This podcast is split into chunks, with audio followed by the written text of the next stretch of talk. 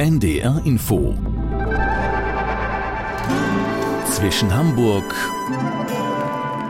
und Haiti.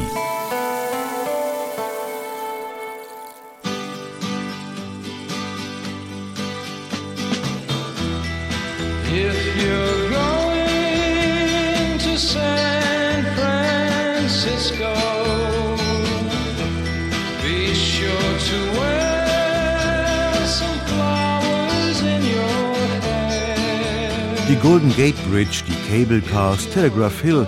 Wir lassen uns heute von San Francisco einfangen, faszinieren, hier inzwischen Hamburg und Haiti mit Udo Schmidt.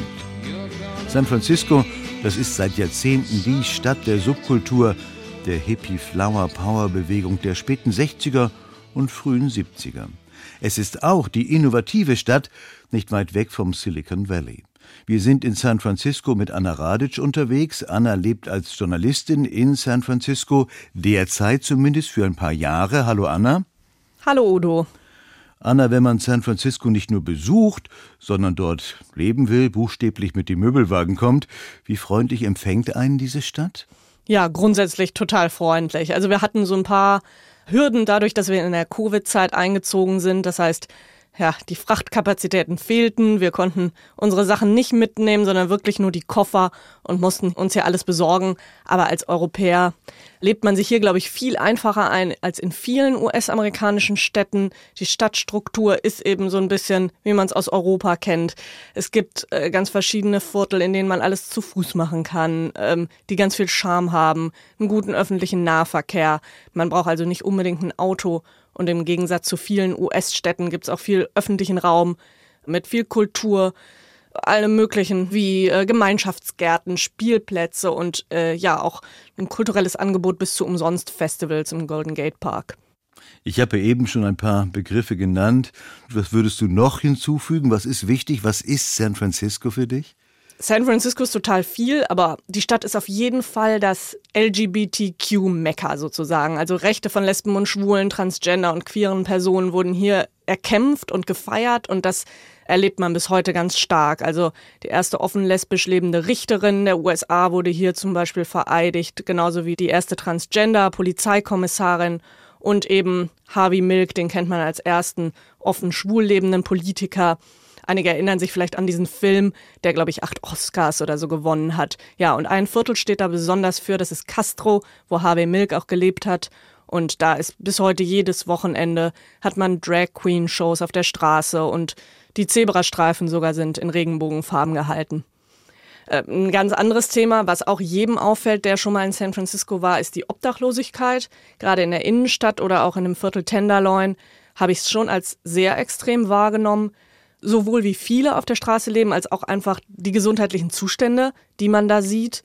Also sowohl durch Drogen, aber auch durch psychische Erkrankungen. Und das ist schon heftig, wenn da auf so einem Platz geschätzt 200 Zelte stehen. Und das Problem gibt es schon seit Jahrzehnten und ist sicher sehr, sehr komplex. Viele kommen da auch aus anderen Landesteilen, was in San Francisco eben nie richtig kalt wird. Aber das ist mit steigender Ungleichheit auf jeden Fall schlimmer geworden. Die Stadt hat einfach die höchsten Wohnkosten in den USA. Und dadurch leben hier zum Teil auch Leute in ihren Autos, die ganz normal arbeiten gehen. Schauen wir noch mal so ein bisschen jetzt auf das Stadtbild, so die Stadtstruktur. Ich habe eben die Cable Cars genannt. Das heißt ja auch das Auf und Ab der Straßen. Du hast vorhin mal gesagt, man könne auch gut ja zu Fuß in der Stadt unterwegs sein. Aber ist das nicht furchtbar anstrengend, immer auf und ab, oder ist das wirklich nur in einem ganz kleinen Teil von San Francisco so? Nee, das stimmt schon. Das ist total anstrengend. Also wir haben uns hier das erste Mal E-Bikes angeschafft und das, die sind auch Gold wert. Also ich würde mir hier versuchen, eins zu leihen und dann ist man einfach auch schneller an richtig interessanten Orten, die vielleicht weiter draußen liegen, wie Ocean Beach, großer Strand am Pazifik oder Land's End, so eine Ecke mit Steilküste, die ganz naturbelassen ist und wo man auch mal eine Wanderung machen kann. Oder man kommt mit so einem Fahrrad auch besser über die Golden Gate Bridge. San Francisco ist die Stadt der Hügel und wir lernen jetzt mit Anna Radic den Telegraph Hill kennen.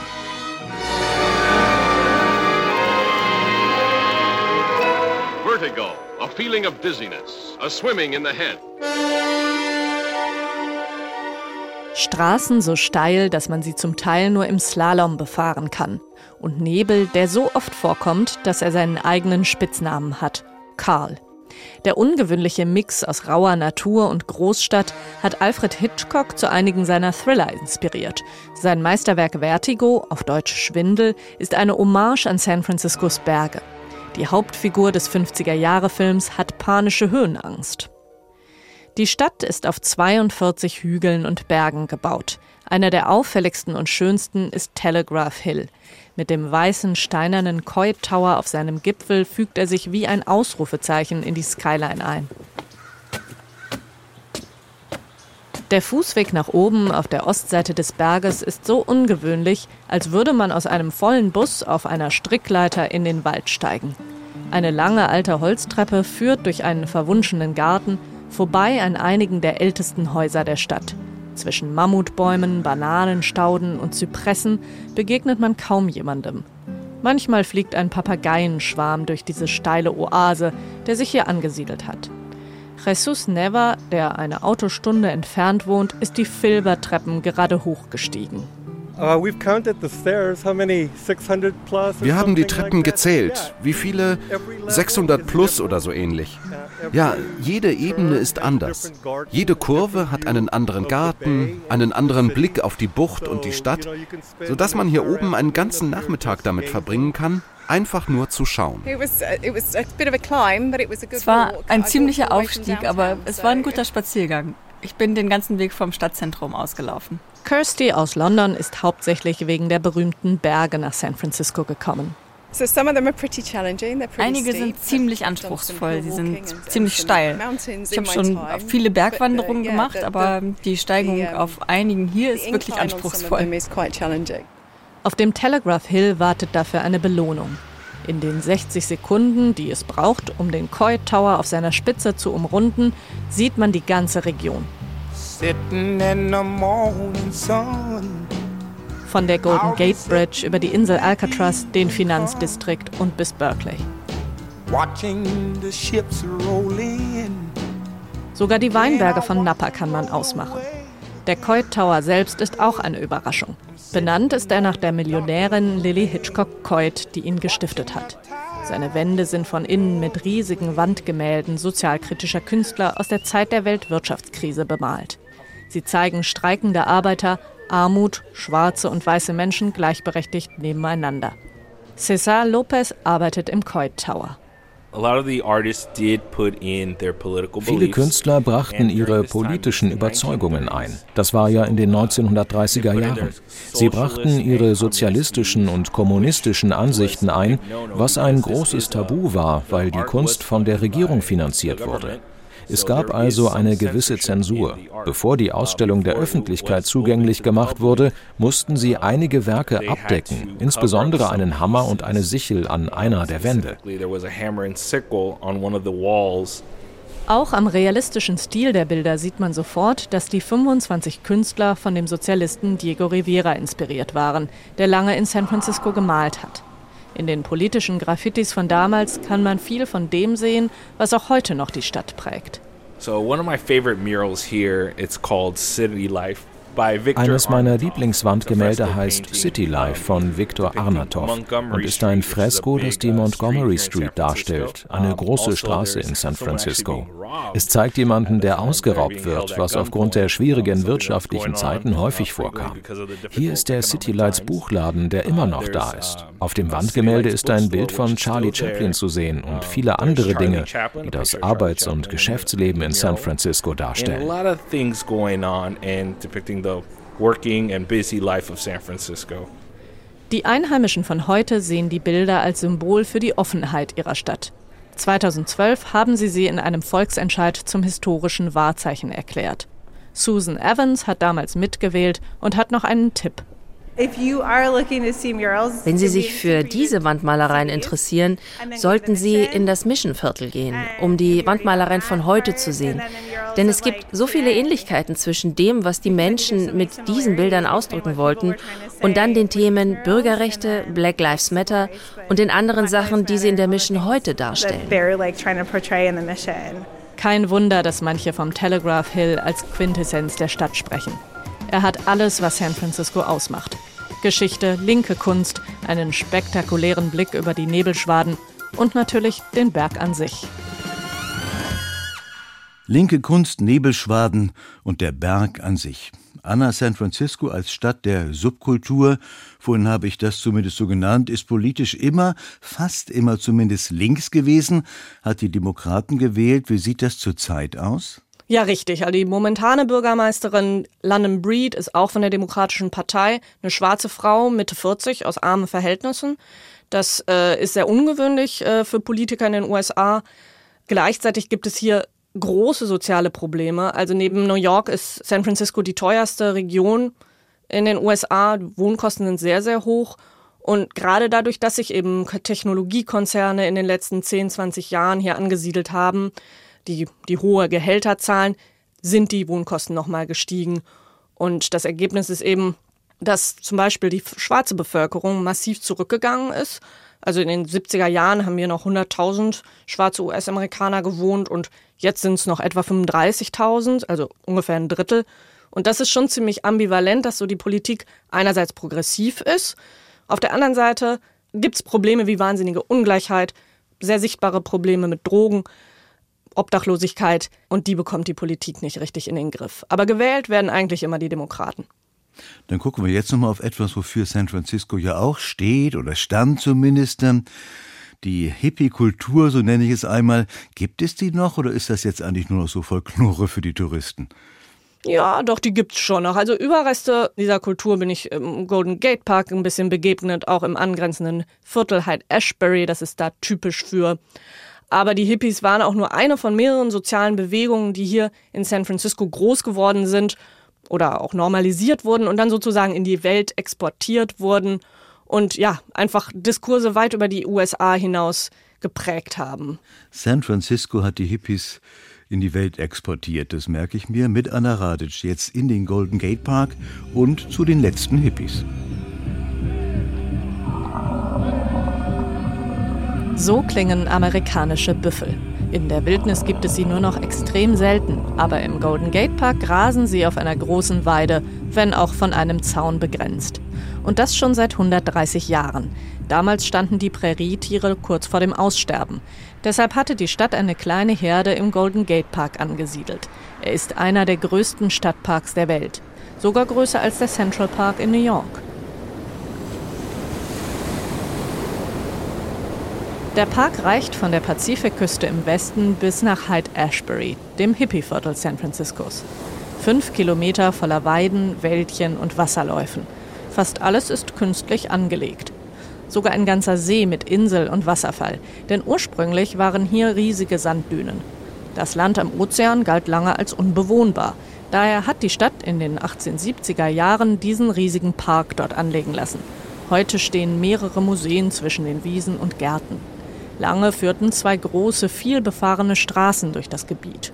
Gerade erst haben die Stadtbewohner in einer Volksinitiative abgestimmt, dass eine der beiden Straßen für Autos gesperrt bleiben soll. Am östlichen Ende des Golden Gate Parks findet sich der erste öffentliche Spielplatz des Landes. Darauf dreht sich ein altmodisches deutsches Kinderkarussell. Mit seinen 62 handbemalten Pferden ist die nostalgische Attraktion hier etwas Exotisches.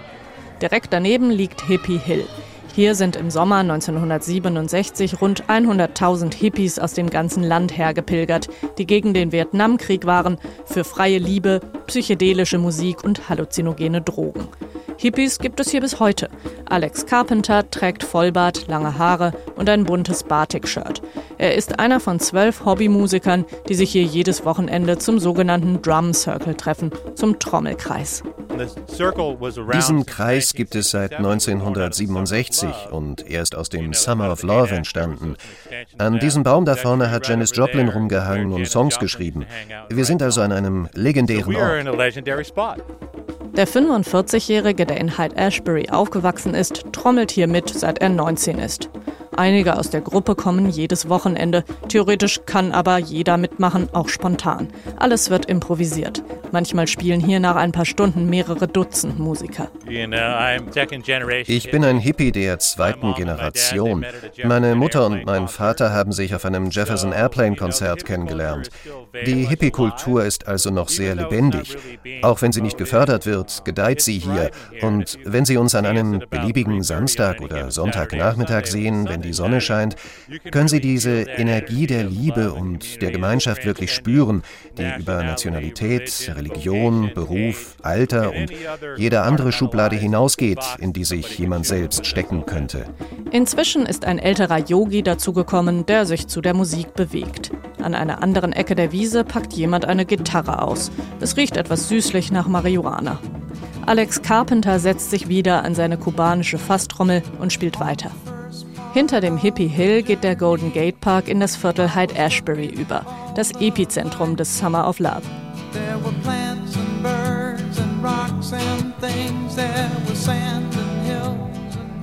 Auf der Straße werden zwischen Bars und tibetischen Souvenirshops Batikhemden und CDs verkauft. Es riecht abwechselnd nach Räucherstäbchen, Autoabgasen und Kneipenluft. Skater, Obdachlose und Touristen teilen sich den schmalen Gehsteig vor den viktorianischen Altbauten. Bunte Fahnen mit dem Peace-Zeichen erinnern an die Flower Power-Bewegung. Nur die Marihuana-Läden wirken überraschend steril, sind zum Teil eigene Ketten mit Ausweiskontrolle am Eingang. In einem dieser Läden arbeitet Tai als Budtender. Das ist so etwas wie ein Sommelier für Cannabis. Wir haben hier viele Nahrungsmittel mit Marihuana. Wir haben medizinische Produkte wie Tinkturen, Cremes, Salben, Pflaster gegen Schmerzen.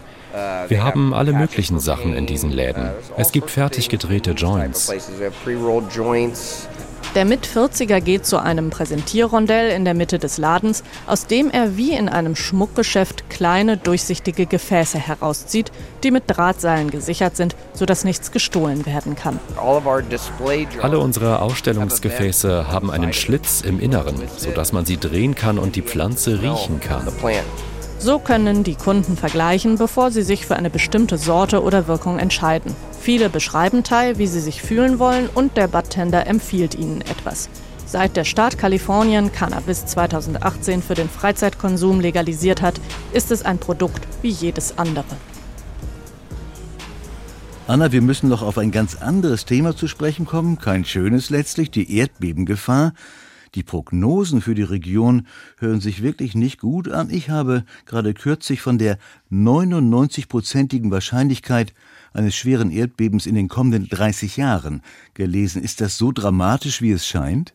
Oh, ich wusste gar nicht, dass die Wahrscheinlichkeit wirklich so hoch sein soll. Vielleicht wollte ich es auch nicht genau wissen. Äh, ja, doch, also das ist schon Thema und wir hatten hier äh, immer mal wieder kleine Beben, aber alle hoffen natürlich, dass es große ausbleibt. Aber kann sich die Stadt da wappnen oder ist es so, wie du es eben ein bisschen von dir ge gesagt hast, man verdrängt es lieber und weiß nicht so ganz genau? Ja, genau. Also beim neuen Gebäuden äh, wurde wohl auf bestimmte Standards geachtet, die die Häuser möglichst erdbebenresistent machen sollen. Aber bei den Altbauten natürlich nicht. Und davon hat San Francisco sehr viele. Was helfen soll, ist, dass die meisten Häuser aus Holz sind. Meine Nachbarn zum Beispiel, die haben eine gepackte Tasche im Schrank, so mit den wichtigsten Sachen, die man nach einem schweren Beben braucht. Also von Akkus über Wasser bis zu Bargeld und Windeln fürs Kind. Und ähm, ich denke ungefähr einmal im Monat daran, dass wir uns sowas mal zusammenstellen sollten. Aber bisher gab es irgendwie immer Wichtiges zu tun. Weg von der Erdbebengefahr hin mal zu etwas auch ganz typisch US-amerikanischem. In allen, in allen großen Städten der USA gibt es Chinatown, Little Italy, ein irisches Viertel. Ist das auch in San Francisco so? Ist das so segmentiert oder geht in San Francisco alles so ineinander über? Ja und nein.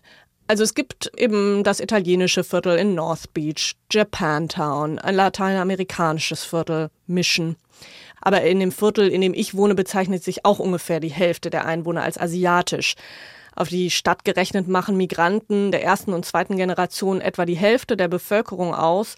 Und ja, das wird hier auch sehr geschätzt und sichtbar gemacht. Also Leute mit ganz hörbar ausländischem Hintergrund leiten ganz selbstverständlich Schulen, haben wichtige Positionen in der Wirtschaft. Und in Museen zum Beispiel stehen Texte in der Regel nicht nur auf Englisch, sondern auch auf Spanisch. Also sich hier nicht an die Mehrheitsgesellschaft anzupassen, das wird einfach viel mehr akzeptiert. Und dann lernen wir jetzt mal mit Anna Radic. das eben auch schon mal erwähnte Chinatown kennen. Rote Laternen hängen über den engen Gassen wie ein dichtes Netz.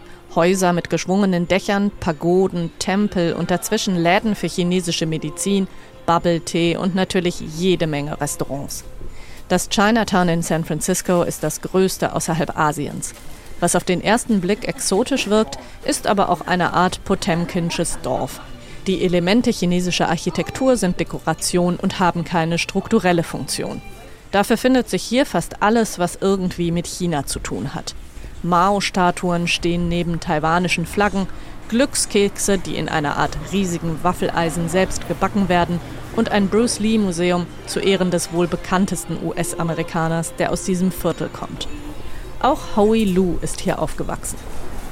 So we walk up this way and this is the Grand Avenue we are talking about. Wir gehen diesen Weg hinauf. Das ist die Grand Avenue. Früher hieß sie DuPont.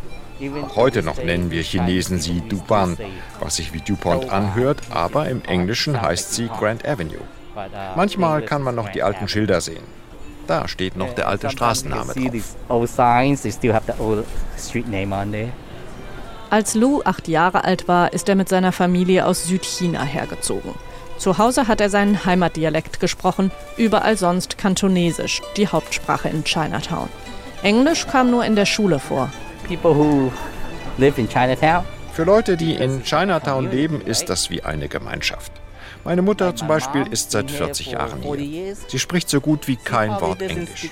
Sie braucht es nicht, weil sie in ihrer eigenen Gemeinschaft lebt. Die Leute hier müssen kein Englisch können, um zu überleben. Sogar einige Schulen unterrichten auf Chinesisch. Immerhin definiert sich jeder Dritte aus San Francisco als asiatisch. Lou wohnt mit seinen eigenen Kindern zwar nicht mehr in Chinatown, aber zu Familienessen kommen sie immer noch her. Die Haupteinkaufsstraße ist voll mit Menschen, die mit Masken geschützt frischen Fisch, dampfende Dumplings oder günstiges Gemüse einkaufen. Sogar eine Schildkröte ist unter den Delikatessen. Lou zeigt auf die Hühnerfüße im Schaufenster. Viele Amerikaner denken, das ist irgendwie eklig und wollen die Hühnerfüße nicht mal probieren. Die schmecken etwas fettig, wenn man reinbeißt, aber ich mag die. Meine Frau nicht so sehr, weil sie Amerikanerin ist. Vom Gedränge auf der Stockton Street läuft der gelernte Einzelhandelskaufmann zum Portsmouth Square. Vorbei an der Göttin der Demokratie, eine Bronzereplik der Statue, die Demonstrierende vom Pekinger Tiananmen-Platz gemacht haben, bevor ihr Protest 1989 vom chinesischen Militär niedergeschlagen wurde. Portsmouth Square ist das inoffizielle Wohnzimmer des Viertels. Frühaufsteher treffen sich hier zum Tai Chi. Kinder bevölkern den Spielplatz und Rentner sitzen bis spät abends beim Kartenspiel zusammen. Wie man hier sieht, haben sie alle ihre Kleinhocker, auf denen sie sitzen können. Und sie werden später wahrscheinlich alle hier essen und mit ihren Freunden zusammensitzen, ein bisschen zocken und Spaß haben. Ein Grund, warum viele ihre Freizeit draußen verbringen, ist die Enge in den Wohnungen. Über den Köpfen der Passanten hängt Wäsche zum Trocknen, weil drinnen oft kein Platz dafür ist. Kaum ein anderer Ort in den USA ist dichter besiedelt. So a lot of these houses is like a one room. In diesen Häusern leben viele nur in einem Raum. Man teilt Küche und Bad. Und Familien mit fünf oder sechs Personen schlafen in einem Raum. Manchmal gibt es noch ein Wohnzimmer. Es ist sehr beengt, aber das ist das Einzige, was sich manche leisten können. Wenn man gerade hier ankommt, ist es hart. In die USA einzuwandern ist nicht einfach. Chinatown gibt es auch deshalb, weil San Francisco Menschen aus China lange verboten hat, Wohnort und Beruf frei zu wählen. Sie durften zeitweise keine europäischstämmigen Frauen heiraten oder Staatsbürger werden.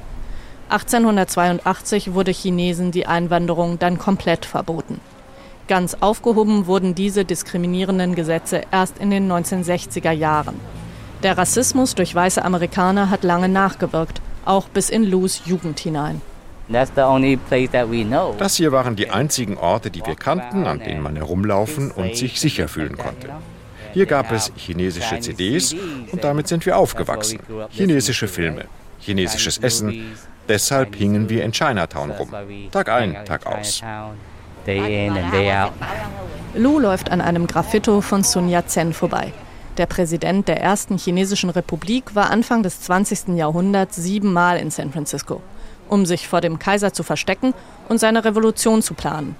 Nirgends hat er so viel Geld dafür eingesammelt wie hier. Am Drachentor mit seinen grünen Ziegeln und goldenen Schriftzeichen endet das 22 Blocks große chinesische Viertel. Howie Lu fährt nach Hause ans andere Ende der Stadt. Denn wer kann und jung ist, zieht meistens weg aus Chinatown. Wir waren in Chinatown. Anna, was muss zumindest noch kurz erwähnt werden? Was macht San Francisco noch aus? Das ist die Nähe zur Natur. Also die Stadt liegt auf der einen Seite an einer Bucht, auf der anderen am Pazifik und zum Teil nur eine halbe Autostunde entfernt sieht man ganz, ganz unterschiedliche Landschaften, ob das die Steilküste ist, Strände, zu denen Robben kommen oder auch Wälder wie Muir Woods. Das ist, das ist ein Gebiet, wo einige von 800 Jahre alten Küstenmammutbäumen stehen, also äh, im Grunde die größte Baumart der Welt und das ist schon, schon beeindruckend. Noch was Besonderes, was San Francisco ausmacht, ist das Mikroklima hier. Da konnte ich mir am Anfang nichts drunter vorstellen. Aber in unserem Viertel ist zum Beispiel gerade im Sommer, ist es wirklich neblig und diesig, wie ich das aus England im Herbst kenne. Und gleichzeitig kann es dann in der Innenstadt richtig sonnig sein. Wobei so sommerlich heiß wird es eben auch nicht. Also das Kalifornien der Beach Boys ist es hier nicht. Mit Anna Radic haben wir das sonnige, das diesige, das neblige San Francisco kennengelernt. Anna, ich danke dir und Grüße nach San Francisco. Sehr gerne, Udo. Und das war auch zwischen Hamburg und Haiti mit Udo Schmidt. Die Sendung wurde produziert von Sabine Korbmann und Christian Beseke. If you're going to San Francisco,